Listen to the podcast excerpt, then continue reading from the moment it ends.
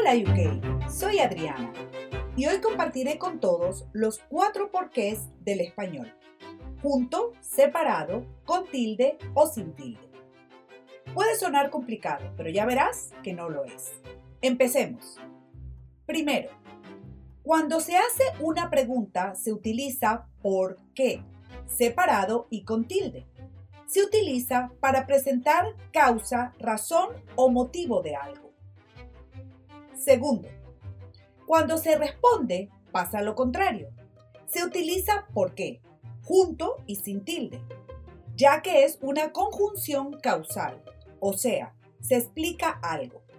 Por ejemplo, ¿por qué, separado y con tilde, no vendrás a cenar esta noche? ¿Por qué, junto y sin tilde, ya estoy comprometida a ir a cenar con mi hermano? Tercero, Ahora hablemos del por qué, junto y con tilde. Este es un sustantivo sinónimo de razón, motivo o causa, y siempre va precedido del artículo. Un truco para no equivocarte con este por qué es que siempre se puede sustituir por la palabra motivo. Te doy unos ejemplos. No entiendo el porqué de mi despido en el trabajo. No entiendo el motivo de mi despido en el trabajo. Otro.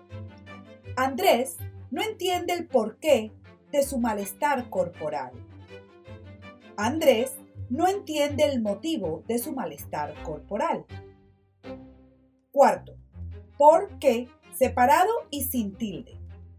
Se utiliza este por qué cuando equivale a un por el cual, por la cual, por los cuales y por las cuales. Por ejemplo, no sabemos la razón por qué no nos han dado aún el aumento de sueldo. Se podría sustituir por no sabemos la razón por la cual no nos han dado aún el aumento de sueldo. Complejo, ¿verdad? Probablemente tendrás que volver a escuchar mi podcast una vez más para diferenciar los porqués. Mucha suerte y con esta me despido. Hasta la próxima. Chao.